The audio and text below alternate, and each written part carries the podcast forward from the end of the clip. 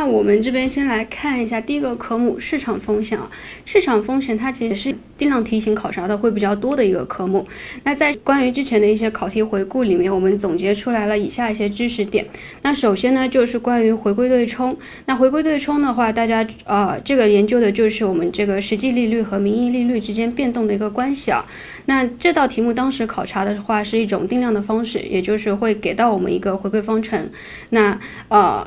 那我们衡量一下，就是就根据上课学到的那个回归对冲的公式，计算一下我们实际就是实际利率债券需要的一个来进行对冲的一个面值。那所以在这里的话，就对于记忆公式来讲还是非常重要的。